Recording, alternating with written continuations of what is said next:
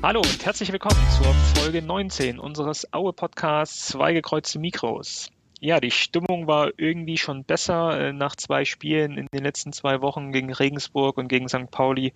Nur einen Punkt geholt. Ähm, wir haben einige Themen für euch vorbereitet. Ähm, das wird sicherlich ganz spannend.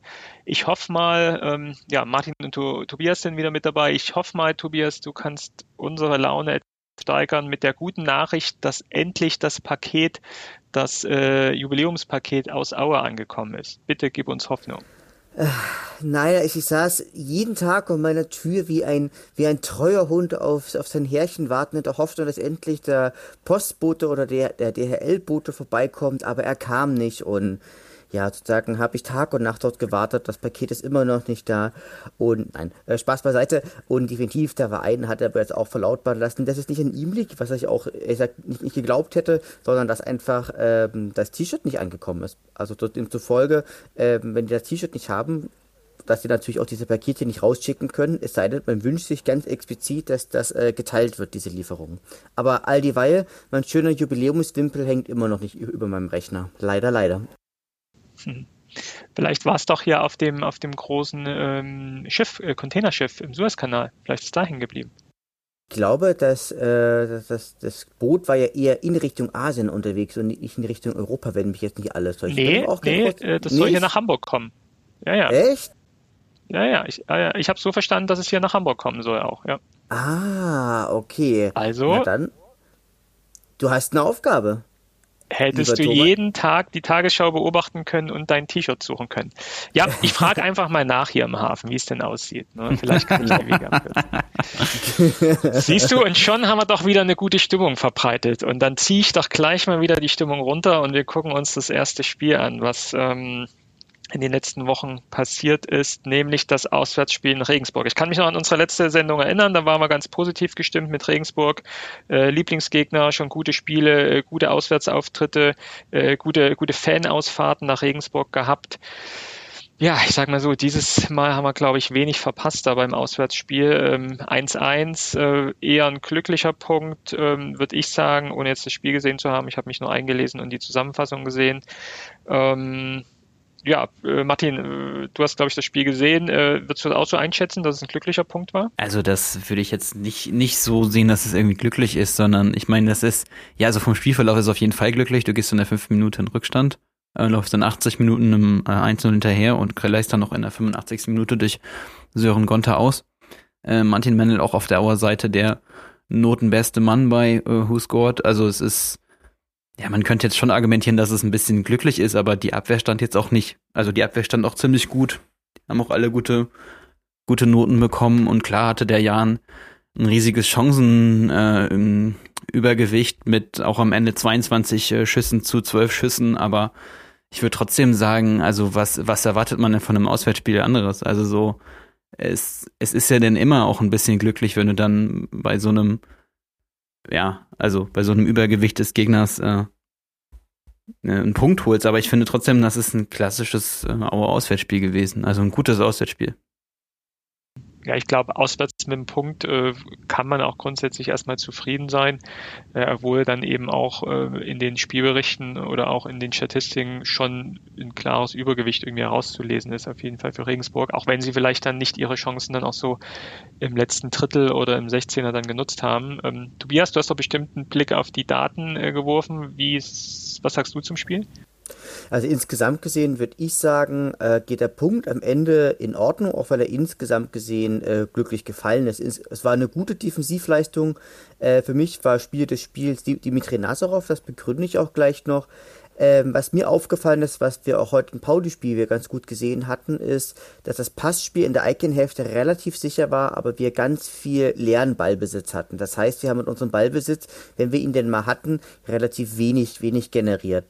Regensburg hat das eigentlich sehr clever gemacht. Die haben nämlich einfach unser Spielsystem gespiegelt. Das heißt, du hast, du hast überall eine Manndeckung, was natürlich die Kreativität einschränkt, was ja generell das, das Problem von Aue in dieser Saison ist. Und auch die Wichtigkeit von Zweikämpfen erhöht. Und sie haben auch was gemacht, ähm, und was Pauli heute auch gemacht hat, bloß eben in besser, sie haben uns nämlich ganz früh gepresst und das kann Aue eben gar nicht. Und ähm, dann hatten die außerdem relativ Pech in der 25. Minute, als Krüger hauchte im Absatz stand und das Strauß zwei Chancen vergeben hat. Was uns, glaube ich, sehr äh, zu Pass gekommen ist, dass Regensburg die in Sachen Abschluss die mit Abstand schwächste Mannschaft ist. Also die sind da ja geradezu fahrlässig auch damit umgegangen.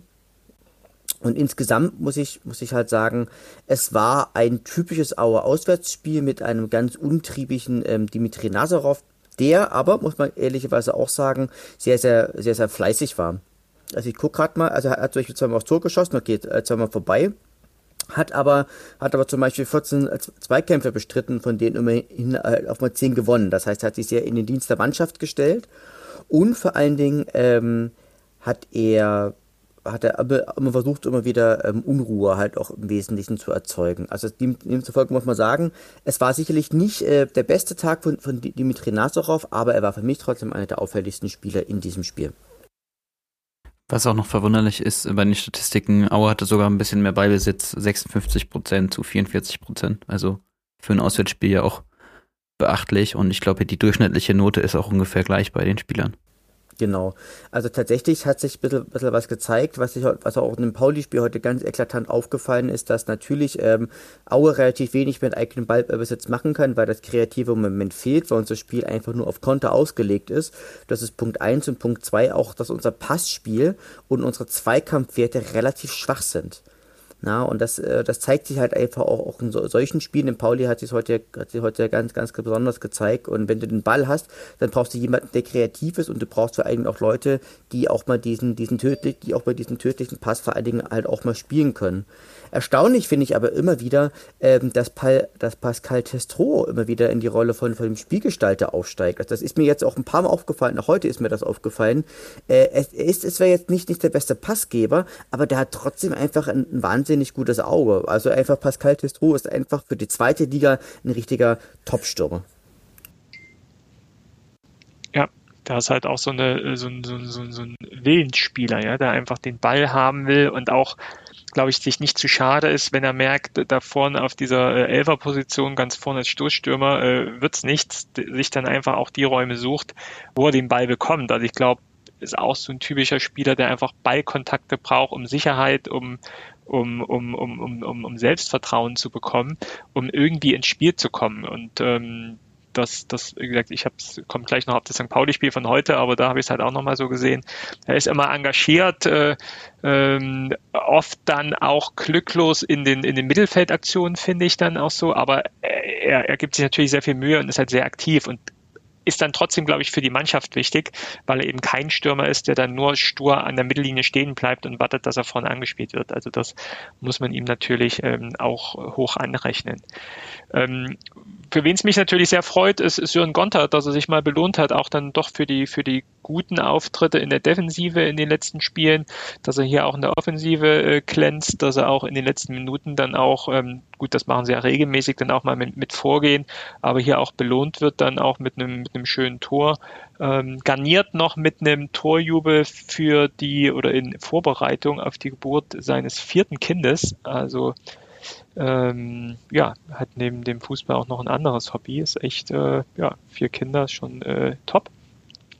Ähm, ja, für ihn hat es mich gefreut, weil es glaube ich auch, hat er dieses Jahr schon ein Tor? Ähm, ich, ich glaube nicht. Und, Nein, ähm, hat er nicht, glaube ich. Genau, da kann man ja nochmal so eine schöne Statistik äh, einbringen, äh, Tobias, die du, äh, glaube ich, auch äh, bei deinem Auftritt im äh, Millanton-Podcast gebracht hat. Äh, der Millanton äh, St. Pauli-Fan-Podcast macht ja immer vor dem Spiel und nach dem Spiel ein Interview. Und in dem vor dem Spiel äh, Interview habe ich ja so auch von dir mit erfahren, so die, die, die Torschützenliste von Aue, die ich gar nicht so im Blick hatte. Und klar ist immer Destro Krüger irgendwie weit vorn, aber dass dann tatsächlich gerade mal so ein, so ein Nassarov dann danach kommt, irgendwie auf Platz drei, so hatte ich es, glaube ich, verstanden, irgendwie mit zwei Toren. Das ist halt ja. halt schon echt krass. Ne? Und äh, ja, so ein Gönter sich dann auch mit eingereiht als Torschütze. Ähm, wenn ich jetzt mal durchgehe, so die Aufstellung habe ich jetzt hier von Regensburg. Äh, ich glaube, da hat auch schon jeder ähm, Spieler dann auch mal wenigstens einmal getroffen, aber halt auch nicht viele mehr als zweimal, muss man dann dazu sagen. Ja, also so ein bisschen, also ich glaube, das aktuelle Problem was man, was man irgendwie, irgendwie auch gerade sieht, ist, ähm, dass natürlich, glaube ich, auch das Spielsystem von Aue eigentlich mittlerweile ganz gut dechiffriert wurde. Und das bedeutet, dass ja ganz viele Spiel, äh, ganz viele gegnerische Mannschaften von uns sozusagen auch jetzt relativ ähnlich spielen. Das heißt, die wissen ganz genau, nimmst, nimmst du den Krüger aus dem Spiel, sozusagen hast du, hast du gute Chancen. Na, oder nimmst du einen, nimmst du einen Testro aus dem Spiel oder, äh, oder besetzt du das Mittelfeld. Und dadurch, ich denke, da müssen wir uns einfach generell einfach auch was einfallen lassen, um auch in die Saison halt auch wieder äh, zu Toren zu kommen. Denn ich glaube, 40, ähm, gut, die 40 Punkte, die werden wir erreichen, aber wir müssen da uns auch schon auch gut überlegen, wie wir unser taktisches System auch ein Stück weit einfach nochmal umstellen, um einfach an Antworten zu finden, insbesondere auch auf das frühe, frühe Gegenpressing, weil ansonsten äh, werden das nicht mehr allzu viele weitere Torschützen werden diese Saison noch. Ja. Also gefühlt äh, wanken wir wie so ein angeschlagener Boxer halt so Richtung äh, ähm, Richtung äh, zwölfte Runde oder so, habe ich gerade aktuell so das Gefühl. Auf jeden Fall so das Gefühl aus den letzten zwei Spielen so. Definitiv, ähm, ja. Wollen wir auf St. Pauli-Spiel weitergehen oder ähm, habt ihr noch äh, Dinge zum Regensburg-Spiel nachzuholen? Wir haben gar nicht über das Vereinslied gesprochen. Wir lieben den SS vor Jahren. Das kenne ich ist, nicht. Es ist Sag doch so dazu. schön. Sag was dazu. Na, ich, ich, kann das jetzt nicht singen, aber das, äh, das wird ja auch gerne mal bei 3,90 irgendwie äh, auf, aufs Korn genommen, weil sich das, weil sich das so anhört wie, und wir trinken das schäumende Bier. und wir, und so weiter, dem Viert auf die Theke. Genau. Es ist, ist ja auch ist in der Auerfan-Szene ein sehr beliebtes Lied. Das stimmt, ja. das stimmt. Ist euch, ja. ist euch übrigens aufgefallen, dass dieses Lied äh, und wir trinken das schäumende Bier auch heute kurzzeitig während des Pauli-Spiels mal kurzzeitig von einzelnen Personen angestimmt wurde? Das mal ganz, nee. ganz, ganz heute? kurz in, in der zweiten Halbzeit. Also ich weiß nicht, weiß nicht, wo das, wo das herkam, ob das irgendwie von außerhalb des Stadions kam, aber ich habe es mal ganz, ganz, ganz kurz gehört. Jetzt mach aber nicht wieder irgendeinen Hygieneverstoß dann irgendwie nein, auf nein, Hygieneverstoß nein, aufmerksam irgendwie. Nee, nee. Bitte nicht. nein, nein, das, ja. das, möchte, möchte ich natürlich nicht machen. Ja, ja. ja das hat man das hat man ja heute gesehen, dass irgendwie außerhalb äh, auf der Weittribüne ja äh, einige äh, standen, ähm, was ja dann auch nichts mit dem Verein zu tun hat. Also da ähm, DFB kann sich dann wieder hinlegen und jetzt nicht noch wieder in eine, ähm, eine Rechnung schreiben. Ähm, aber ähm, nee, habe ich so nicht wahrgenommen heute. Ich habe es aber auch tatsächlich eher nur am, am Bildschirm ohne Ton mir angehört als mit Ton. Vielleicht ist es auch, äh, Tobias, so ein bisschen in deinem Kopf noch so aus diesem Regensburg-Spiel heraus, weil ich glaube, das war, wurde ja dann so ein bisschen in Regensburg geboren, dann auch auf jeden Fall äh, groß angestimmt, dieses Lied. Kann ja auch sein. Das stimmt, dass das vielleicht einfach nur so eine Übertragung einfach war. okay, gut, dann ähm, glaube ich, äh, müssen wir uns dem St. Pauli-Spiel widmen. Ähm, das, äh, wie gesagt, hatte ich mir heute auch angeschaut. Viele Grüße an äh, unsere Hörer Roy und Max, mit denen ich das gemeinsam angeguckt habe. Hier natürlich rein virtuell und mit hunderten Kilometer Abstand ähm, zueinander. Ähm, ja, also sehr ernüchternd, muss ich sagen. Ähm, natürlich ein herber Rückschlag, dann gleich nach irgendwie 57 Sekunden dann irgendwie 1-0 hinten zu liegen. Und so lief ja dann eigentlich, so kurz zusammengefasst, irgendwie das ganze Spiel, dass man in der ersten Halbzeit wenig Chancen hatten, ähm, würde ich sagen, in der zweiten Halbzeit, gleich nach der Halbzeit mit diesem Rückschlag direkt nach der Halbzeit irgendwie ähm, 2-0 Rückstand äh, hinterherrennen zu müssen. Dann für mich irgendwie das 3-0 eine Kopie des 1-0, genau der gleiche Fehler wieder, dass man irgendwie einen Standardsituation nicht am langen Pfosten verteidigt bekommt und dann nicht aufpasst, wie der äh, Zander dann irgendwie jetzt zweimal das gleiche Tor schießen kann. Der ich glaube sogar auch dessen erste Tore in diesem Jahr, äh, also auch nicht fürs Tore schießen bekannt ist eigentlich ähm, und wir es da zulassen, ähm, ihn da zweimal durchrennen zu lassen. Also das war schon ähm, amateurhaft und echt, äh, echt schade. Aber ich glaube, ähm, das sind auch so Auftritte, die man dann eben auch in der Saison mal hat. Das sind so Spiele, da läuft überhaupt nichts. Also Luis Samson da irgendwie schon etwas ähm, ja, unglücklich glücklich agiert dann heute, aber auch all die anderen glaube ich, alle mit einem, mit, mit viel Puffer noch nach oben. Da lief irgendwie überhaupt nichts zusammen, fand ich. Ähm, seht ihr noch einen Lichtblick in dem Spiel oder wie, wie habt ihr das Spiel wahrgenommen? Tobias? Naja, also ich, ich würde einfach mal so sagen, das Spiel stand im Zeichen der, äh, der, des Z, also Zander, Salazar und Zander. Äh, also ich muss sagen, der Sieg für Pauli geht auch in der Höhe voll und ganz in Ordnung. Und am Ende waren sie mit ihrem äh, 1 zu 3 oder 3 zu 1 aus ihrer Sicht ja total, total gnädig. Also ich habe ja aber schon ein bisschen auch in der Vorbesprechung gerade gesagt, Regensburg, äh, St. Paul oder hat genau das gleiche gemacht wie Regensburg, bloß eben halt in besser. Also wieder frühes Gegenpassing in Kombination mit einem wirklich schlechten Passspiel von Aue. Also ich habe mal geguckt, so der beste Passspieler ist, ist John Patrick Strauß mit 81 Prozent und Martin Melgold hat 89, also Torhüter. Und im Vergleich zum Beispiel Philipp Zias hat 94 Prozent, Rico Benatelli hat 91 Prozent, äh, Paccarada hat 82 Prozent auf, St. Pauli-Seite. Also da ging, da ging wirklich ganz, also ich habe mir ist wirklich aufgefallen, äh, in den un ungefährlichen Zonen war das eigentlich ganz gut, das Passspiel, aber sobald es in die Nähe von der gefährlichen Zone ging, lief eigentlich gar nicht zusammen. Es waren auch, auch echt mäßige Zweikampfwerte, also gerade, ich, ich gucke mir gerade mal an, also Louis Samson hat, hat in der gesamten Zeit äh, zwei Zweikämpfe gewonnen, das ist ja nicht so viel. Äh, Florian Ballas, der war, der war ganz gut, der hat immerhin sechs gewonnen, aber auch Steve Breitkreuz hat auch bloß drei von acht gewonnen, aber dafür eben auch, auch zwei in der Luft. Ähm, auch Gaetan Busmann hat, hat keinen Zweikampf am Boden gewonnen. Also das ließe sich jetzt echt, echt noch so weiter weiterführen und vor allen Dingen gingen auch äh, allen drei Gegentoren in der Entstehung, aber auch in der Verteidigung äh, eklatante Fehler voraus. Also gerade das 1 zu 0 nach knapp 50 Sekunden, da passt Samson nicht auf, der läuft ihm praktisch hinter in, in, in dem Rücken weg und Samson, als er das sieht, weiß auch, das geht auf seine Kappe. Äh, bei, beim 2 zu 0, äh, sozusagen beim 2 zu 0, da war ja sozusagen Burgstaller, sozusagen, der stand ja da eigentlich nur rum, also der stand rum da, der war, war im Ring von drei Leuten und spielt praktisch in den Rückraum zurück. Da ist der Salazar komplett äh, frei und sozusagen und schießt und schießt das Ding dann ab. Und auch gerade das, äh, gerade bei dem 0 zu 3, da hat er Hochzeit irgendwie nie gepennt. Also das ist wirklich, puh. Und man muss einfach auch sagen, Aue war von diesem quirligen, schnellen Angriffsspiel der St. Paulianer einfach schlicht überfordert. Also insofern kann man, kann man einfach auch sagen, das war ähm, eine am Ende auch in der Höhe verdiente Niederlage gegen einen Spieler oder gegen eine, gegen eine Mannschaft, die verstanden hat, die aktuellen Schwächen von Aue auszunutzen und einfach auch einfach spielerisch und technisch besser zu sein.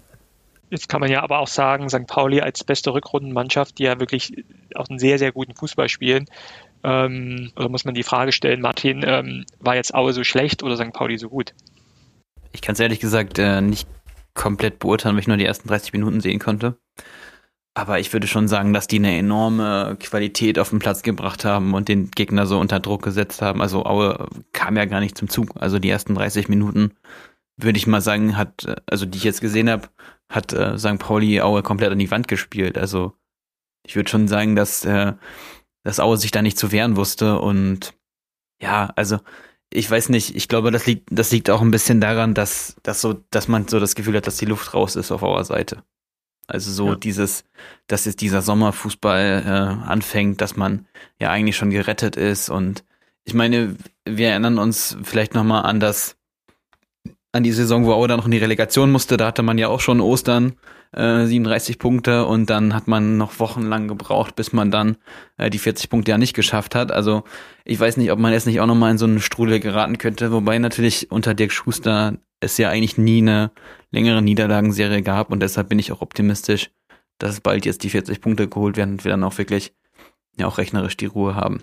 Das, genau, das, das glaube ich auch, ja ich finde einfach, Aue müsste ein Stück weit auch wieder zurückkommen, einfach zu, zu Grundtugenden, wie zum Beispiel halt auch mal bissiger, bissiger Zweikämpfe zu führen. Also dieses, also ich, zeige das auch später noch, äh, gerade was unsere Zweikampfwerte angeht, da ist Aue einfach im unteren Mittelfeld und das ist eigentlich nicht der Auer Stil. Und vor allen Dingen auch, dass dieses frühe Gegenpressing, also Vielleicht könnt ihr mir das ja beantworten, warum Aue mit diesem frühen Gegenpressing so schlecht zurechtkommt. Also findet ihr da spielerisch keine Lösung?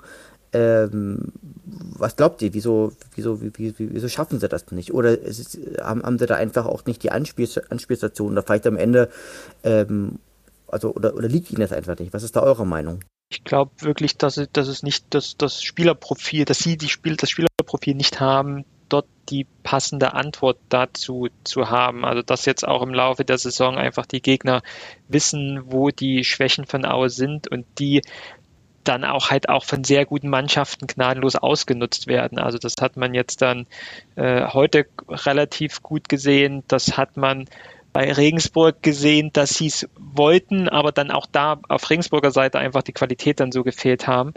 Aber ähm, es ist, glaube ich, aber auch eine alte Geschichte, dass Aue da Probleme hat, wenn sie so stark äh, vorn unter Druck äh, geraten.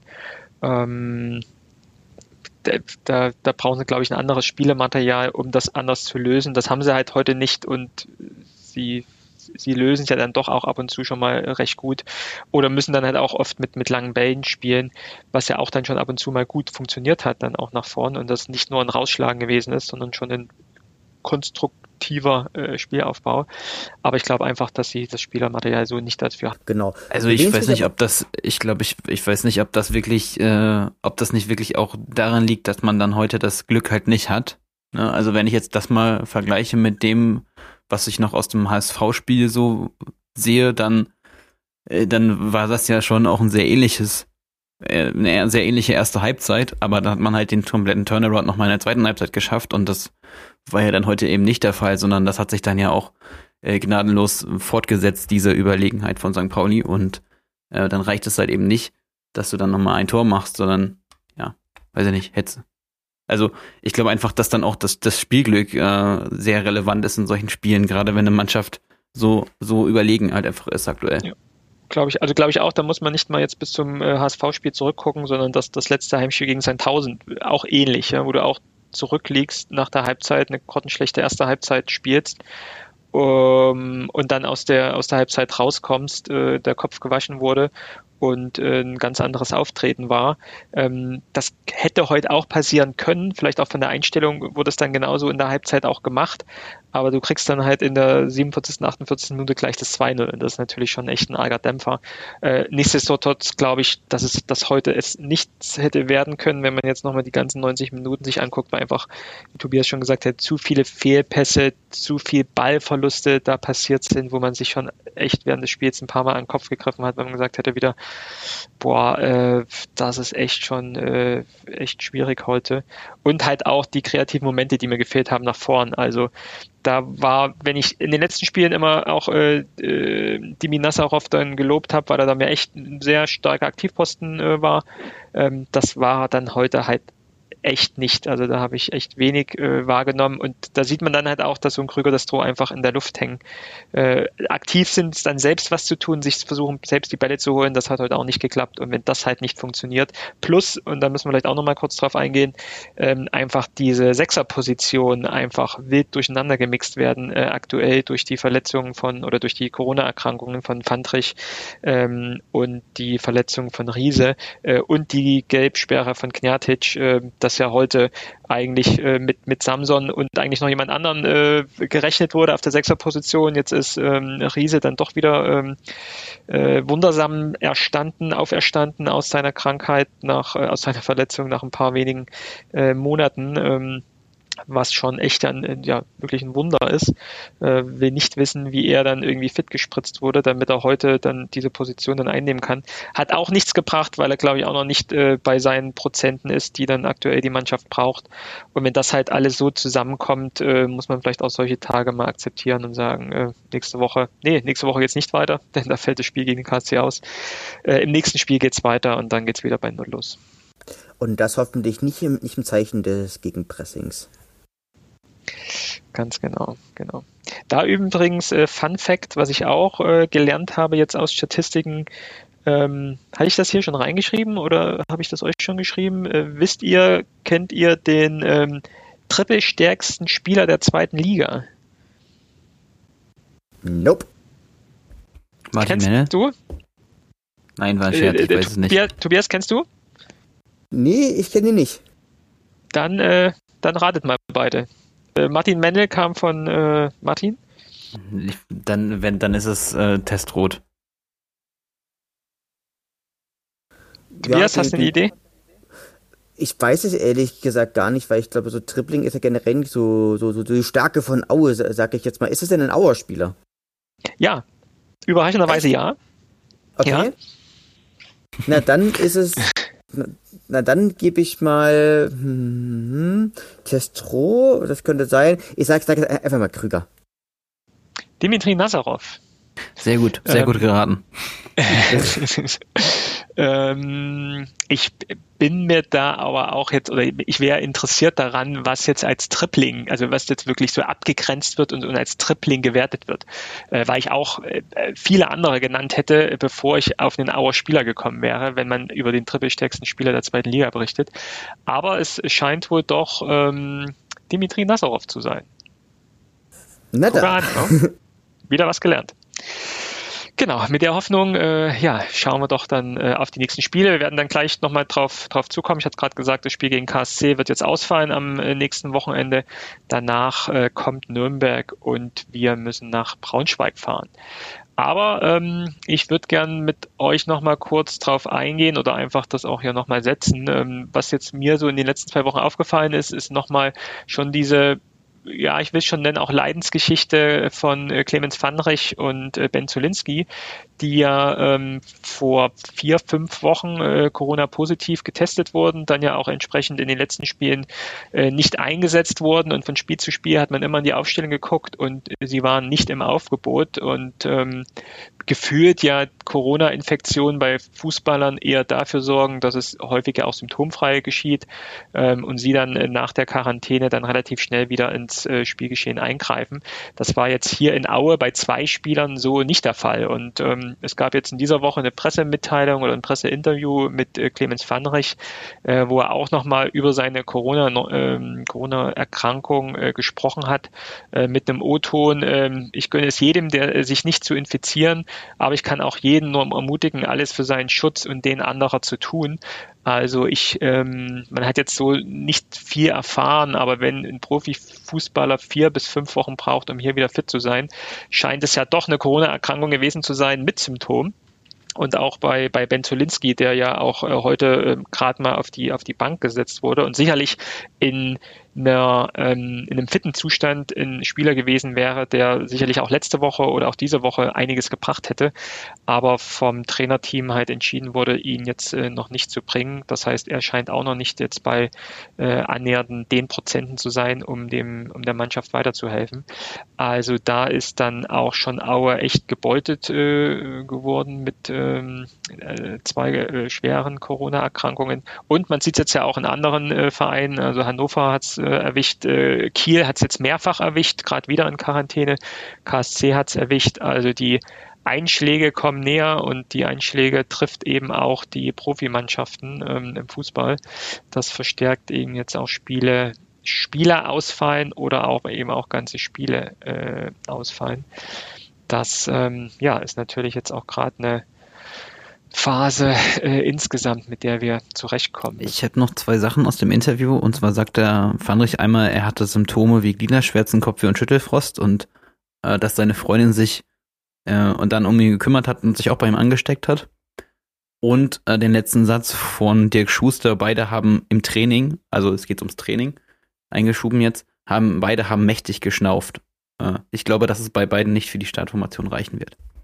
Und da sieht man ja auch, dass es äh, auch jetzt, obwohl sie dann getestet wurden und ob sie, also Heinrich hat auch nochmal Belastungs-EKG gemacht und einen kardiologischen Check, wo es dann keinen Befund gab, aber dass sie sich dann auch trotzdem noch nicht vollständig wieder fit fühlen nach so einer langen Zeit und das ist ja auch schon ähm, beachtlich. Aber noch merkwürdiger finde ich vor dem Hintergrund, dass ja die DFL, das hatten wir ja auch schon mal angesprochen, dieses, äh, diese Trainings, dieses Trainingslager äh, mit Quarantäne abgesagt hat kurzfristig. Das war ja eigentlich diese Woche geplant sozusagen, um die Saison zu retten.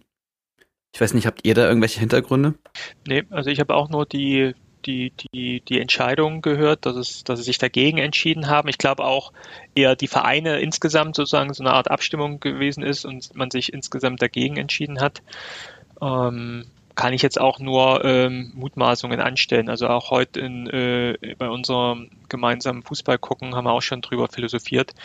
Ähm, da waren wir uns auch schon sicher, dass jetzt Fußballer, äh, wenn man die, die betroffenen Fußballer fragt, wahrscheinlich auch nicht Hurra schreien, wenn man denen sagt, äh, ihr müsst jetzt zwei Wochen euch von euren Familien und eurem Privatleben verabschieden und ihr werdet äh, ähm, einkaserniert in, in ein äh, Fünf-Sterne-Hotel. Das klingt für uns irgendwie ja ganz cool. Ähm, für die wahrscheinlich dann eher nicht, ähm, so dass man sich wahrscheinlich insgesamt dann dagegen entschieden hat könnt, könnte man sich vorstellen, ob das so mit dem Grund gewesen ist, dass einfach die Akzeptanz dazu insgesamt in den Vereinen gefehlt hat. Ähm, allein aus, aus Corona-Sicht finde ich es trotzdem absolut nachvollziehbar und aus Sicht der DFL hätte ich da schon eher ähm, vielleicht das schon mal etwas so in die Richtung getrieben, dass man schon präventiv hier natürlich äh, Trainingslager jetzt in der Zeit auch machen kann. Und man sieht jetzt ja auch anhand der Zahlen, die nach oben gehen, anhand der Fallzahlen in den Mannschaften, ähm, die jetzt äh, nach oben gehen, dass das eigentlich eine gute Lösung jetzt aktuell wäre. Aber man hat sich ich, dagegen entschieden. Ich finde es auch verwunderlich, dass man nicht mehr äh, die Forderung nach Impfungen hört für Fußballspieler und, und auch Profisportler insgesamt. Ich meine, Olympia kommt jetzt auch immer näher und äh, es ist jetzt auch nicht absehbar, dass jetzt Profisportler in den nächsten Wochen irgendwie geimpft werden können. Und äh, das, das finde ich auch interessant, dass diese, diese Debatte komplett zum Stehen gekommen ist aktuell. Aber ich glaube, Martin, wir haben da aktuell da so viele Debatten insgesamt darüber, dass das, glaube ich, in der aktuellen Zeit so nicht reinpasst. Und ich bin der Meinung, auch der Verein sich, äh, die, die, die, der Verband auch ähm, keinen Gefallen damit tun würde, jetzt mit so einer Forderung aufzukommen. Weil ich glaube, das wäre für die Reputation des Fußballs oder des Verbands oder Profisportlers ähm, nicht ratsam. Ein Punkt haben wir noch zur Quarantäne. Äh, und zwar hat Aue für die Spieler, die in Quarantäne sind, haben sie jetzt gegenüber der Bildzeitung bestätigt. Das war auch eine, schon eine Recherche, die ist schon ein bisschen länger her. Ich hatte das aber diese Woche hier bei uns in der Lokalzeitung gelesen. Sie haben äh, für alle Leute, die in Quarantäne gesteckt wurden, äh, geschickt wurden, ähm, die Erstattung des Nettogehalts beantragt. Und äh, Michael Vogt hat das ähm, damit begründet, dass ja auch Fußball unter, äh, Fußballvereine ein Wirtschaftsunternehmen sind. Dem das wird ja, ja so und, gesehen. Ja, und dem, und dem stimme ich ja auch äh, grundsätzlich ja auch total zu, weil letztlich gesehen, sie sind das ja Wirtschaftsunternehmen, sie sind Arbeitgeber in einer Region. Also ich weiß nicht, auch wenn man sich jetzt Dresden anguckt, wenn man sich jetzt äh, die, die, die größere Leipziger Mannschaft mal anguckt, aber auch Aue anguckt also, und ich denke schon, dass sie da auch als Wirtschaftsunternehmen angesehen werden sollten oder einfach Wirtschaftsunternehmen sind. Der sagt dazu, die äh, 36 Profiklubs haben in der vergangenen Saison äh, 1,4 Milliarden Euro an Steuern und Abgaben entrichtet. Dazu kommen mehr als 52.000 Personen direkt oder indirekt rund um die Bundesliga und zweite Bundesliga, die da beschäftigt sind. Das ist aber, genau. glaube ich, auch ein Selbstverständnis, was wir jetzt hier in Aue nicht äh, exklusiv haben. Ne? Also ich glaube, wenn man 36 Profivereine fragen würde, seht ihr euch eher als Sportverein oder als äh, Wirtschaftsunternehmen, dann wird die weit überwiegende Masse tatsächlich sich als Wirtschaftsunternehmen sehen. Und bei den Umsätzen, die aktuell getätigt werden und die Grenzen, die immer weiter nach oben verschoben werden, ähm, ist die Sichtweise, finde ich, jetzt nicht ganz abwegig. Interessant ist aber trotzdem, dass diese von dieser Erstattungsmöglichkeit anscheinend bisher laut dieser Recherche nur Aue und Dresden äh, Gebrauch gemacht haben. Also weitere Vereine sind da nicht genannt. Also das Gut, aber es ist eine, aber es ist eine Recherche der Bild-Zeitung, da muss man auch sagen. Also es, es steht in verschiedenen Zeitungen unter, unter Berufung auf die Bild-Zeitung, ja. Ja. Ja. Kein Kommentar. Bayern München okay. verzichtet auf äh, finanzielle Unterstützung. Das ist großzügig. Wer? Wer verzichtet? Bayern München und die TSG Hoffenheim. Das ist großzügig. Haben andere Leute im Hintergrund, die äh, dann das Geld äh, geben. Okay, gut. Ähm, kommen wir doch zu was Schönerem ähm, als ähm, diese lästige Corona-Diskussion. Ähm, Aue hat sich infrastrukturell ähm, etwas aufgebaut. Und dazu gibt es auch gleich den äh, Helge der Woche. Denn ähm, Helge Leonard hat ein schönes Foto getwittert, äh, auch auf Instagram gepostet, auch natürlich der Verein drumherum noch äh, verschiedene ähm, Postings dazu gemacht. Aber ich möchte gern kurz den ähm, Post von Helge vorlesen vom 1. April und das ist oh, muss ich jetzt erstmal schlucken und überlegen, ob es ein Aprilscherz war, aber ich hoffe und glaube nicht. Helge schreibt, äh, in einer Krise sollte man nicht resignieren, vielmehr ist es wichtig, kluge Entscheidungen zu treffen, hart zu arbeiten und zu agieren, weil man damit die Chance hat zu überleben. Ausrufezeichen, Ausrufezeichen, Präsi, zwei gekreuzte Hämmer.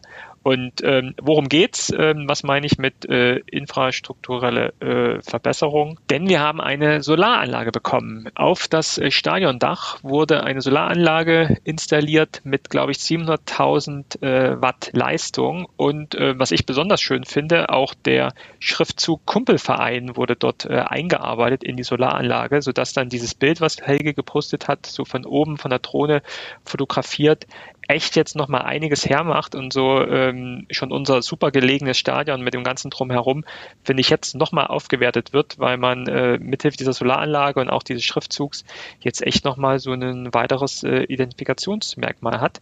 Ähm, also ich finde es ich find's ganz cool. Ähm, Tobias, ich glaube, du hattest dich auch noch mal mit diesem Solarthema etwas beschäftigt. Auf jeden Fall hast du im Millanton-Podcast schon mal darüber berichtet. Kannst du noch was dazu sagen?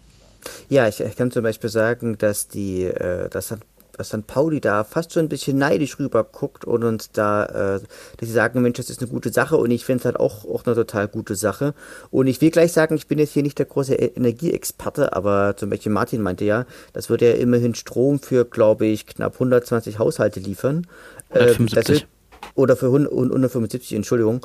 Und das hört sich jetzt erstmal überhaupt ob nicht viel an, ähm, aber ich finde, es ist trotzdem einfach ein total gut, gutes Zeichen einfach zu sagen, dass Aue da ein Stück weit vorangeht und ein Stück weit auch eine Vorreiterrolle auch ein Stück weit einnimmt. Und natürlich, dass sie das natürlich auch gleich mit diesem, mit diesem Kumpelverein natürlich auch äh, in, in Verbindung bringen können. Also ich finde, dass die, dass die Signalwirkung, die davon ausgeht, einfach eine sehr, sehr positive ist. Ich habe auch nochmal gegoogelt, ob jetzt tatsächlich, also ich habe es noch nie so wahrgenommen von anderen Fußballstadien, dass so eine Solaranlage ähm, äh, draufgebaut wurde. Tatsächlich sind wir jetzt aber auch nicht die, die ersten und einzigen, die auf die Idee kamen, beziehungsweise auch das irgendwie äh, installiert haben. Ähm, ich glaube, Bremen hatte ich jetzt rausgegoogelt, hat auch schon so eine Solaranlage. Ich habe sogar den FC St. Pauli gefunden. Ähm, Tobias, das hatte mich dann nämlich überrascht, äh, weil ich das ja auch in dem Podcast gehört hatte. Die aber nur eine, eine relativ kleine, also ich glaube irgendwie 50.000 Watt Anlage und wahrscheinlich auch nur auf einem kleinen Teil des, des Daches irgendwie äh, installiert hat. Aber es gibt schon einige Stadien, die das jetzt äh, genutzt haben und, und aufgebaut haben. Aber ich finde es super, dass wir uns hier einreihen in diese äh, Liste an ähm, ja, modernen ähm, und nachhaltigen Fußballstadien. Das äh, kommt doch echt gut. Um, um, das, um das vielleicht mal auch so ein bisschen, bisschen, bisschen flapsig zu sagen, also wir, wir, wir schauen da einfach auch gut in, in die äh, Zukunft. Also so ein bisschen, um das, um, um, um den Helge-Style da irgendwie so ein bisschen auch äh, zu haben, dass wir sozusagen, dass, dass wir nach vorne, vorne gerichtet sind und mit, und mit Innovation versuchen, unsere Zukunft da auch zu sichern, nachhaltig zu sichern wenn, wenn, wenn wir kein Öl mehr bekommen oder uns äh, das Gas abgedreht wird, dann können wir trotzdem noch unser Stadion betreiben, weil die Sonne scheint immer im Erzgebirge. Sie strahlt. Das ist ein schöner, schöner, schöner Sendungstitel, oder? Die, äh, im Erzgebirge, die, die Sonne scheint immer im Erzgebirge. Im, äh, ja. Über, über, über, über äh, den Rest von Deutschland äh, lacht die Welt. Es ist dunkel, genau, lacht die Welt, über Aue lacht die Sonne. Ja, schauen wir mal. Ich, ähm, für mich ist nicht so ganz ersichtlich, ob das der Strom äh, eingeschweißt wird ins Netz, also, also, oder ob das, ob das jetzt auch wirklich verbraucht wird, also jetzt physikalisch gesehen. Das ist für mich nicht so ganz äh, nachvollziehbar, weil hier steht nämlich einmal die Stadtwerke als zuständiger Netzbetreiber und künstlich auch direkt vermarktet, den Solarstrom aufnehmen und vermarkten. Also wird der Strom dann überhaupt vom Verein genutzt oder ist da nur erzeugt? Also es ist, ja, es ist natürlich immer mit so einem Infrastrukturprojekt äh, nicht immer ganz nachvollziehbar. Vielleicht kannst du, vielleicht kann man das noch so vermarkten und man kann sozusagen sich dem Strom liefern lassen vom Auer Stadiondach. Also 175 Haushalte natürlich nur, aber entsprechend exklusives, ein entsprechend exklusives Angebot kann man daraus machen. Es gibt ja den Veilchenstrom beim, bei den Stadtwerken, aber. Ja, das, das, das wird aber nicht das, reichen. Das Logo drauf dann, ne? genau. Ja. Sehr schön. Ja, ganz toll, gute nachhaltige Aktion, ähm, echt super. Gut, dann schauen wir doch mal auf die nächsten Spiele, oder? Würde ich sagen. Wir haben jetzt ein Wochenende Pause, aber müssen dann nicht eine ganze Woche warten, um dann mal wieder äh, unseren Verein spielen zu sehen, sondern wir sind dann in der englischen Woche und zwar Dienstagabend, 18.30 Uhr, spielen wir wieder zu Hause bei uns gegen den ersten FC Nürnberg. Und da kann ich mich nur aus dem Hinspiel erinnern, dass wir 1-0 verloren haben. Das glaube ich, als auch eher eines der schlechteren Spieler gewesen ist, Spiele von uns gewesen ist. Ähm, Tobias, du hast sicherlich wieder ein paar Statistiken rausgesucht. Definitiv. Also es ist tatsächlich ein Dienstagspiel äh, um der 20.04. um 18.30 Uhr. Wir treffen auf den, ja, auf Nürnberg. Äh, ein Gegner, der uns eigentlich gar nicht so liegt. In zwölf Spielen haben wir nur zweimal gewonnen und zwei Un Unentschieden geholt. Und der Rest ging leider komplett an Nürnberg. In der letzten Saison gab es zum Beispiel am 22.05.2020 ein 1 zu 1 und am 18.10.2019 das legendäre 4 zu 3. Die Saison ist für Nürnberg ausgesprochen durchwachsen. Also man hatte ein kleines Zwischenhoch am zweiten Spieltag und am 13. Spieltag, als man gegen uns gewonnen hatte, aber bewegt sich eigentlich konstant im unteren Tabellen ähm, Mittelfeld, sag ich jetzt mal. Man war sogar kurzzeitig auf dem Relegationsplatz. Man ist zu Hause in etwa genauso stark, wie man auswärts stark, äh, ja, stark oder schwach, je nachdem, wie man das sehen möchte, mit einer Gesamttordifferenz von 35 zu 41. Man hat vor der Saison mit Robert Klaus einen ja, richtigen Hoffnungsträger geholt. Man vermutet aber eigentlich, dass die Mannschaft ein bisschen mit dem, dem mit seinem Spielstil ein Stück weit überfordert ist. Und auch ein gewisser Herr Pascal Köpke ist dort auch so nicht ganz glücklich geworden, da er sich das unter anderem das Kreuzband gerissen hat. Als besonders auffällig ist, ähm, dass sie in den letzten 15 Minuten ähm, erstens selber eigene, eigene Tore schießen, aber über, über ein Drittel ihrer, ihrer eigenen, äh, auch ihre Gegentore bekommen. Das ist ein, insgesamt ein bisschen auffällig. Ähm, sie sind ganz gute Passspieler, da sind sie, da sind sie im Wesentlichen im Mittelfeld, aber sie sind ähnlich zweikampfschwach wie, Aue und vor allen Dingen gehen sie fast schon in, inflationär mit ihren, äh, mit ihren, ihren, ihren Torschussmöglichkeiten um. Was ich, was ich ganz, ganz spannend finde, sie haben bereits zehn oder elf Tore mit dem Kopf geschossen. Und ansonsten glaube ich, ähm, die überwiegende Anzahl mit dem, mit dem rechten Fuß. Und ach, das ist, das ist, ist schwierig, schwierig zu sagen. Also, sie werden es, es schon irgendwie schaffen durch die Saison, aber es wird keine überragende Saison werden und es vor allen Dingen auch keine Saison, die auch dem ja, Anspruch von, von Nürnberg gerecht werden wird. Als besonderen Spieler möchte ich hervorheben, ist, das ist der, ist der Robin Hack. Es ist zwar ein sehr verletzungsanfälliger Spieler, aber einfach auch ein äh, sehr beweglicher, der dribbelstarke und auch, ein, und auch ein technisch, ein technisch versierter Spieler. Und, und das gute Gegenstück dazu, das ist Lukas Mühl. Ähm, das ist, ist, ein Innenverteidiger, das ist ein robuster Zweikämpfer, der gut kämpfen, also der, der gut, gut faire, faire Zweikämpfe kann, äh, gut, gut grätschen kann und eigentlich dort hinten auch die Abwehr im Wesentlichen ähm, stabilisiert. Ich würde persönlich sagen, ähm, es, wird ein, es wird ein schwieriges Spiel werden. Ähm, man, Aue ist aktuell formschwach, Nürnberg ist aktuell formschwach. Ich gehe äh, von einem relativ un unansehnlichen 1 zu 1 aus. 1 zu 1. Martin, hast du einen Tipp für das Spiel? Ich glaube, dass, dass äh, Aue 2-1 gewinnt, weil einfach es ein Heimspiel ist und äh, man muss ja auch wieder ans Positive glauben. Und ich meine, klar, die Bilanz ist schlecht, aber Nürnberg ist einfach auch, ja, so seit, seit jetzt schon zwei Saisons ein richtig krass angeschlagener Club. Also so, ich meine, man muss ja immer mal wieder sich erinnern, sie kommen aus der Bundesliga runter und landen letztes Jahr in der Relegation und sind jetzt wieder unten drin und das ist ja schon einfach krass für so ein Team, was von seinem Selbstverständnis einfach sich in der Bundesliga sieht. Definitiv, ja. ja. Und ähm, ich habe mir nochmal so die letzten Spiele jetzt hier ähm, aufblenden lassen. Also jetzt ähm, letzte Woche gegen Paderborn gewonnen gefühlt auch, also gegen KSC gewonnen, gegen Darmstadt gewonnen. Also gerade so KSC, Paderborn ja schon auch spielstarke Mannschaften. Also scheinbar kriegen sie von ihrer Spielphilosophie äh, es so hin, dass sie gegen spielstarke Mannschaft doch auch gut aussehen. Dort dagegen stehen Niederlagen gegen Sandhausen, ähm, unentschieden gegen Osnabrück, gut unentschieden dann ähm, auch im Derby gegen, gegen Fürth, das ist ja dann gar nicht mehr schlecht. Also irgendwie ist es so eine Wundertüte, aber dann oft auch mit einem negativen Ausgang für, für Nürnberg.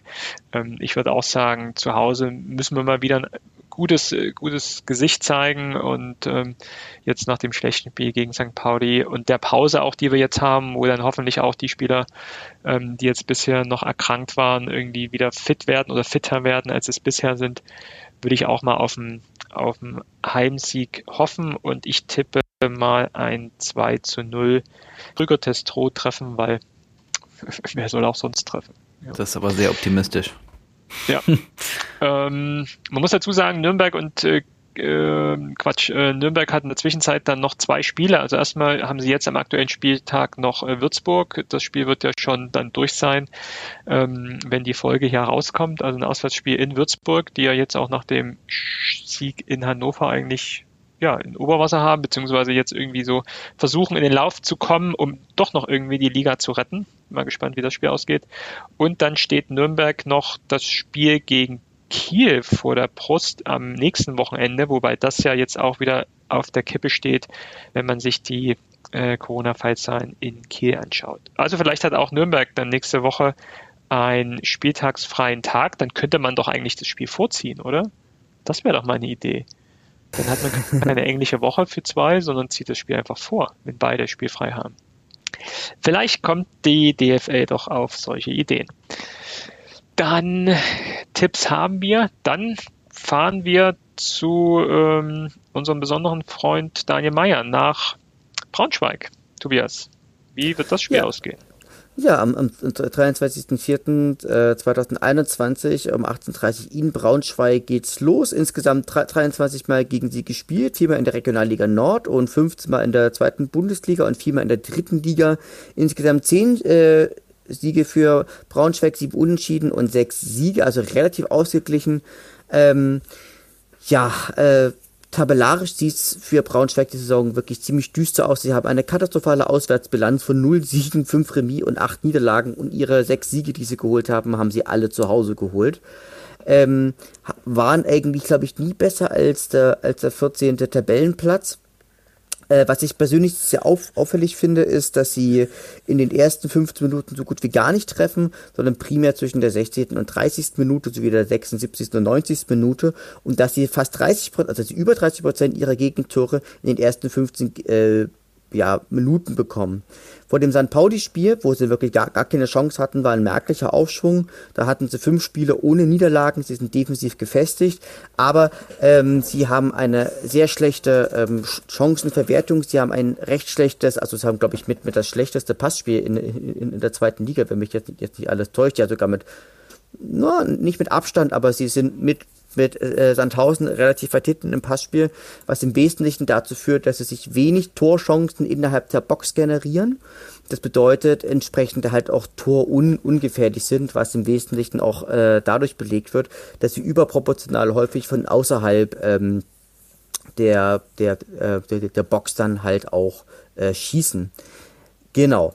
Ähm, was ein bisschen was halt auch ein, Stück weit auffällig ist, sie sind ähm, Zweikampf, diesen naja, sagen wir mal so, sie sind akzeptable Zweikämpfer und ähm, aber haben auch eine, eine, eine sehr schlechte Torverwertung.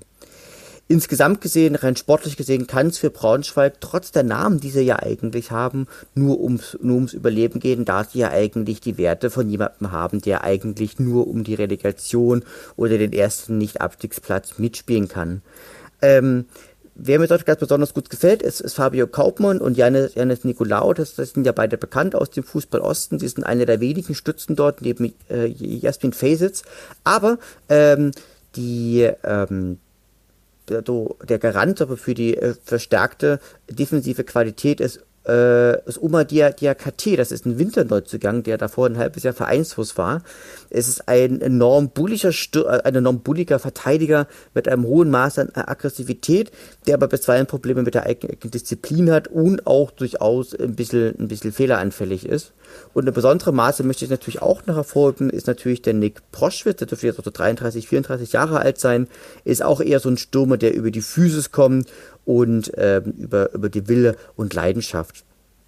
Alles in allem glaube ich, ähm, wird das trotzdem eine, hart, eine harte Nuss werden, denn, denn für Braunschweig wird es auch um alles gehen. Also sie wissen, sie brauchen jetzt jeden Punkt, um irgendwie in dieser Liga zu bleiben. Deswegen glaube ich, dass sie alles reinhauen werden. Aue ist ja zudem auch eine relativ auswärts schwache Mannschaft. Ich glaube an ein Unentschieden und zwar an ein 0 zu 0. Ich äh, kann ehrlicherweise jetzt noch gar nicht sagen, wie das Spiel ausgeht, wenn ich jetzt immer nochmal nachschaue. Es hat äh, Braunschweig noch drei Spiele davor und das kann, das kann sich ja komplett äh, nach unten oder nach oben bei denen entwickeln. Also gehen wir mal davon aus, zum Beispiel, dass sie eine Serie starten oder dass sie jetzt aus den nächsten drei Spielen vielleicht sechs Punkte holen, dann sind die komplett on fire und dann ist auch der 30. Spieltag schon gegen Aue. Und deshalb glaube ich halt trotzdem, dass jetzt äh, bei allen Schwächen, die Braunschweig auch hat, könnte es halt aus deren Sicht dann auch schon fast die letzte Chance sein. Weil wenn man sich dann deren Restprogramm mal anschaut, danach spielen sie noch gegen Düsseldorf, äh, gegen Würzburg und beim HSV und dann äh, gegen wen wollen die dann sonst noch gewinnen? Also gerade jetzt die Heimspiele müssen sie dann ja alle gewinnen, um in der Liga zu bleiben. Und ich, und ich sehe bei uns so ein bisschen das Problem, ähm, mhm. wie ist jetzt die Einstellung, ne? Also ich meine, wenn das jetzt so weitergeht mit dieser Lustlosigkeit, dann haben wir ja da gar keine Chance. Bei einem Gegner, der ums Überleben kämpft. Ja. Ich sag, dass die, dass die alles raushauen und da 2-0 mhm. gewinnen. 2 zu 0 für mhm, Also du, du gehst eher, okay. eher von der Niederlage aus sogar. Ähm, ja, ich glaube auch wieder mit diesem Pessimismus aus den letzten Auswärtsspielen, dass es für uns hier schwer wird. Aber Hoffnung habe ich einfach, dass sich jetzt auch in den nächsten Spielen, die noch bis dahin gespielt werden müssen von Braunschweig, sich da nicht so viel an der Situation für Braunschweig verbessert und sie dann einfach mit diesem Druck auch und mit diesem Müssen jetzt auch wirklich gegen Aue doch spielerisch etwas reißen zu können und äh, gewinnen zu müssen, sie damit überfordert sind und das vielleicht dann uns doch auch wieder in die Karten spielen, auch gerade mit unserem Spielsystem heraus, dann doch eher über Konter dann etwas äh, zu reißen. Deswegen bin ich mal nicht ganz, ähm, ganz pessimistisch, würde sogar sagen, irgendwie wir gewinnen da mit, ähm, mit 1 zu 2 glaube, ein Gegentor fangen wir uns immer irgendwie. Ähm, und jetzt so perspektivisch würde ich sogar sagen, Braunschweig, es ist eine Tradition, dass wir uns gegenseitig so ein bisschen die Spieler äh, gegenseitig abkaufen, äh, ausleihen, wie auch immer. Aktuell sind ja, glaube ich, drei, vier Spieler von, von Aue, die mal in Aue gespielt haben, jetzt in Braunschweig. Und wenn Braunschweig absteigt, habe ich einfach die große Hoffnung, dass wir Tobias, du hast ihn genannt, irgendwie Fabio Kaufmann wieder zurück nach Aue schleusen können, weil ich den echt auch sehr gut finde. Ich finde, der würde auch gut in unser Offensivspiel passen. Der würde da eine gewisse Jugendlichkeit auch reinbringen. Gut, Jugendlichkeit, ich sehe jetzt hier, der ist auch schon 28, hätte ich irgendwie auch jünger geschätzt. Aber ähm, den könnte ich mir gut vorstellen, wenn gerade so in unserer Offensive irgendwie Florian Krüger abhanden kommt im, im, im Frühjahr, im, im, im Sommer jetzt, ähm, dass das schon einer wäre, der dann sagen wir, eine gewisse offensive Power wieder mit sich bringt. Und es ist ja, wie gesagt, auch ein äh, Weg, der schon oft gegangen ist, dass äh, Spieler von Braunschweig nach Aue wieder zurückgegangen sind. Vielleicht gucken wir noch mal kurz drauf. Ich hatte es ja gesagt, äh, einige ehemalige Auer Spieler sind mit drin. Wie ist es denen in diesem Jahr ergangen? Also zum einen ähm, Dominik Vitra spielt, ich glaube jetzt auch im letzten Spiel sogar als Kapitän aufgelaufen, weil der bisherige Kapitän äh, verletzt war oder gesperrt war. Auf jeden Fall sich da relativ festgespielt, 24 Einsätze spielt, glaube ich, häufig auf der Sechserposition. Also auf jeden ja. Fall hat sich für ihn der Wechsel in derart gelohnt, dass er, dass er regelmäßig spielt. Ähm, fußballerisch würde ich mal sagen mit mäßigen Erfolg, weil er glaube ich auch es nicht so schafft, insgesamt natürlich auch mit seinen äh, Spielerkollegen, da defensives äh, Bollwerk aufzubauen. Äh, Kickernote 3,74, noch kein Tor geschossen. Fabio Kaufmann, äh, 26 Einsätze, vier Tore, äh, bester Mittelfeldspieler von, von äh, Braunschweig, äh, brauchen wir nichts mehr dazu zu sagen, äh, guter Mann.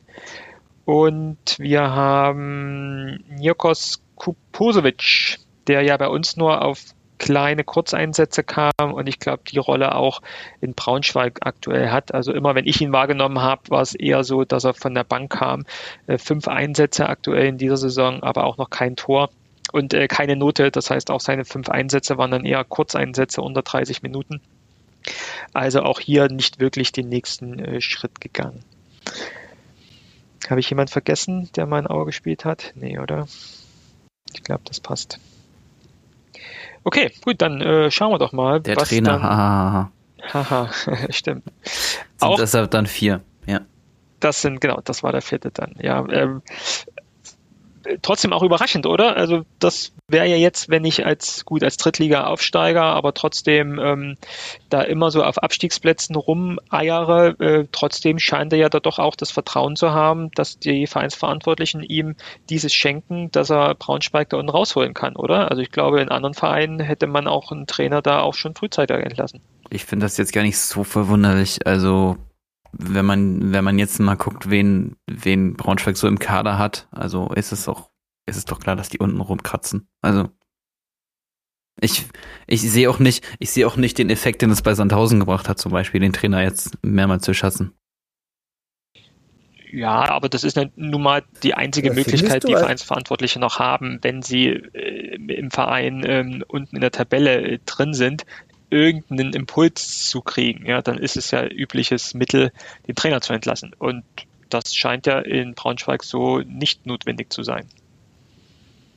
Also sie sind ja dann noch mit Thorsten Glieber, kann ich damals abgestiegen. Ja, also hat Tradition, da einen Trainer festzuhalten. Ja. ja, also ich glaube auch, dass das so ein Verein ist, der halt immer versucht, auch der Trainerposition relativ viel Ruhe reinzubekommen. Aber wenn wir schon mal gerade in der Abstiegsdiskussion sind, wen glaubt ihr, wer glaubt ihr denn steigt ab? Also ich sage, Würzburg geht runter. Also die, die haben, die haben noch mal ein kleines Zwischenhof, aber ich glaube, das werden sie, das werden sie nicht schaffen. Ähm, bei Osnabrück bin, bin ich mir ehrlich gesagt noch gar, gar nicht so sicher. Ja. Also es, ja. es, wird sich eigentlich, also wenn, wenn ihr mich fragt, würde ich das zwischen Osnabrück, Braunschweig, Sandhausen und, und den Kickers auch abspielen. So, also, hm. Die anderen sind ja auch relativ weit weg, ne, mit fünf Punkten. Hm. Ja. Ah, ich glaube, also, also, die Kickers glaub, die gehen relativ ja. safe runter. Ähm, naja, mal gucken. Also, boah, das ist eine schwierige Frage. Ich glaube, ich glaube, ich glaube, sein 1000 rettet sich, hm, also rettet sich vielleicht noch und ihr dann eher vielleicht noch Osnabrück. Es ist, es ist halt nicht so ganz absehbar, was jetzt auch diese ganzen Quarantänemaßnahmen bewirken. Also ich meine, Sandhausen ist in Quarantäne aktuell. Äh, die anderen sind ja auch alle irgendwie von Spielverzögerung betroffen und also Sandhausen könnte sowas wie das zweite Dresden auch werden. Befürchte ich fast. Also das wäre natürlich extrem ärgerlich für die. Aber ich sehe das eigentlich auch, also ich, ich sehe immer so Sandhausen, ich kann bei Sandhausen irgendwie nicht glauben, dass die absteigen. Also, weil das jeder jedes Jahr sagt und, immer so, ja, Sandhausen steigt ab. Aber sie haben es am Ende immer geschafft. So. Und auch ohne Relegation. Genau. Ich glaube, also ich glaube, da kann noch viel passieren auch und ist jetzt, also man kann natürlich jetzt nur spekulieren ich würde so mit dem Verlauf der Saison und auch mit den, mit den Erfahrungen, den die Spieler in dem Verein mit dem Abstieg haben oder auch mit der, mit der Spielweise in der zweiten Liga haben, würde ich auch sagen, dass Osnabrück es schwer hat. Äh, also Würzburg äh, ist weg, äh, aber dass auch Osnabrück es auch so ein bisschen aus der Tendenz heraus jetzt in der Rückrunde relativ schwach gespielt sich da noch irgendwo zu fangen. Ich glaube, auch die werden dann direkt mit absteigen und den Relegationsplatz, ob es jetzt Braunschweig oder Sandhausen, ich, ich würde auch mal eher sagen, eher Braunschweig als Sandhausen. Ich würde Sandhausen es eher noch zutrauen, von den drei Mannschaften da unten, Osnabrück, Braunschweig, Sandhausen, sich dann noch am ehesten zu retten. Aber das ist jetzt eher so ein Bauchgefühl ja, lassen wir uns doch mal äh, überraschen. Aber es ist ja auch schon krass, echt, wie die, wie die äh, Zeit jetzt vorangeht. Ja, jetzt Auer hat schon 28 Spiele jetzt, wir haben nur noch äh, sechs Spieltage und dann ist die Saison schon wieder zu Ende. Also das geht jetzt echt auch äh, knall auf Fall. Gut, dann sind wir doch schon fast am Ende dieser Folge. Dann würde ich gerne noch auf eine Sache hinweisen und äh, das hat auch äh, eher der Verein getan und das würden wir gerne als Aue Podcast auch unterstützen. Denn ähm, die Auer Spieler sind heute zum Spiel gegen St. Pauli in besonderen Aufwärm-T-Shirts ähm, aufgetreten. Ähm, da stand nämlich immer der kleine Name Erik äh, drauf gedrückt, uh, drauf gedruckt auf die äh, Aufwärmshirts und auch am Anfang des Spiels ähm, wurde nochmal ein doch recht großes Transparent äh, äh, aufgehangen und auch äh, von der Mannschaft hochgehalten äh, mit den Worten Bleib tapfer, kleiner Erik. Ähm, was steckt dahinter? Ähm, es geht um den kleinen Erik, der drei Jahre alt ist und der nun ähm, die Diagnose Leukämie, äh, also Blutkrebs bekommen hat. Und das ist schon echt hart. Und gerade so als äh, ja, eigener Familienvater muss man dann schon echt äh, schlucken, wenn man ja mit solchen gerade jetzt auch in diesen Corona-Zeiten, wo man eh schon immer irgendwie am Hadern ist und dann noch irgendwie solche Nachrichten mithört, das ist schon echt krass. Und ähm, ja, um die Familie finanziell zu unterstützen, ähm, hat sich äh, die, der Fanclub-Sektion Schneeberg was ausgedacht und hat ein Spendenkonto eingerichtet, äh, auch unterstützt vom Verein und auch von der Mannschaft. Und da wollen wir einfach auch darauf verweisen, äh, jeder Euro hilft, um äh, die Familie durch die, diese schwere Zeit zu führen. Ähm, Bankverbindungen und äh, alles weitere ist zu finden auf den ähm, ja, Social Media Kanälen äh, des Vereins äh, oder einfach auf die Homepage gehen, FC Erzgebirge Aue, da stehen auch nochmal alle Daten. Also ich glaube, wenn, wenn einfach jeder Hörer 5 Euro, 10 Euro spendet, ich glaube, da ist der Familie viel getan. Äh, keinem von uns schadet, äh, wenn man auf dieses Geld verzichtet und äh, wir haben was Gutes getan für die Auer Fanfamilie und hoffen irgendwann dann auch ähm, ja, den kleinen Erik im Stadion begrüßen zu dürfen, genauso wie seine Familie natürlich. Gibt auch manchmal in diesen Zeiten äh, andere äh, und wichtigere Themen als Fußball. Also klickt mal rein und äh, lest es euch mal durch und guckt es euch mal an. Genau, ich will, ich will bei der Gelegenheit noch darauf hinweisen, dass auch äh, ein Spot veröffentlicht wurde, unter anderem von Aue, wo es äh, auch um die, um die Typisierung im, im Kontext von, äh, von, von, Blutkrebs geht. Das heißt, also Stäbchen rein Spender sein. Und spielt, macht ja auch un, unser Spieler Fabian Kallich mit. Ähm, deswegen bin ich da, ich bin, war, war ich total positiv angetan, äh, dass Aue da auch tatsächlich auch so Verantwortung übernimmt bei, bei so einem gesellschaftlich re relevanten Thema. Ich meine, Krebs, das ist eine ganz furchtbare Erkrankung. Also ich glaube, ich persönlich könnte mir im Leben jetzt nichts Schlimmeres oder nur wenige Sachen vorstellen, als irgendwie selber an Krebs zu erkranken oder Menschen, die ich gern habe, dass die irgendwie an Krebs erkranken. Deswegen will ich auch an der, dieser Stelle diesen Verein natürlich total äh, loben und auch insbesondere auf Fabian Kallich, dass er sich auch in dieser Aktion im Wesentlichen halt auch beteiligt haben, weil das ist, glaube ich, so eine gesellschaftliche Verantwortung, die AU, glaube ich, übernehmen kann und einfach auch über, übernehmen sollte. Also wie gemerkt, da waren auch eine andere Vereine dabei. Ich glaube, Hoffenheim ist dabei, Krotte Fürth ist dabei gewesen. Äh, ich glaube, Gladbach ist, ist dabei gewesen. Also insofern die, die, gesamte, die ganze DFL. Und vielleicht können wir diesen Clip hier einfach auch nochmal in unseren Shownotes einfach nochmal verlinken. Also ich bin da auch sehr positiv angetan gewesen. Aber ich glaube, nicht jeder Verein hat sich beteiligt. Ne? Ich glaube, es waren sogar relativ wenige, die sich beteiligt haben an dem Verein und äh, oder an dem, an der, an dem Videodreh. Genau. Also da auch genau top, dass sich hier aber ähm, dran ähm, beteiligt hat. Super. Es geht. Genau. Sag mal, würdest du, würdest du eigentlich auch nochmal das Spendenkonto irgendwie nochmal veröffentlichen, also in unseren Shownotes oder über, über Twitter, also damit die Leute. Das, das ist ja auch eine gute Idee, genau. Lass uns das in den Shownotes mit aufnehmen oder über unsere Kanäle bei Facebook und bei Twitter einfach auch noch mit den Link mit verteilen. Das können wir gern machen, genau. Und genau. Äh, genau. DKMS, äh, was, wie man sich da engagieren kann, wie man Spender werden kann, einfach dkms.de eingeben und ähm, dort erfährt man dann auch alles weitere, damit solche Aktionen einfach nicht nur angeguckt werden und äh, ja nett besprochen werden. Einfach äh, sich registrieren und ist auch ganz einfach und tut nicht weh. Okay, ja, am Ende äh, ernst geworden, aber muss ja auch mal bei uns sein. Gut, dann wünsche ich euch eine schöne Zeit. Äh, habt gute zwei Wochen bis unserer, zu unserer nächsten Folge. Zwei Spiele vor, stehen vor der Tür. Äh, wenn nicht äh, hoffentlich noch Corona irgendwie zu weiteren Spielabsagen führt. Äh, gegen Nürnberg und gegen Braunschweig geht's. Wir wünschen euch eine gute Zeit. Bleibt gesund und bis bald. Ciao, ciao. Ciao.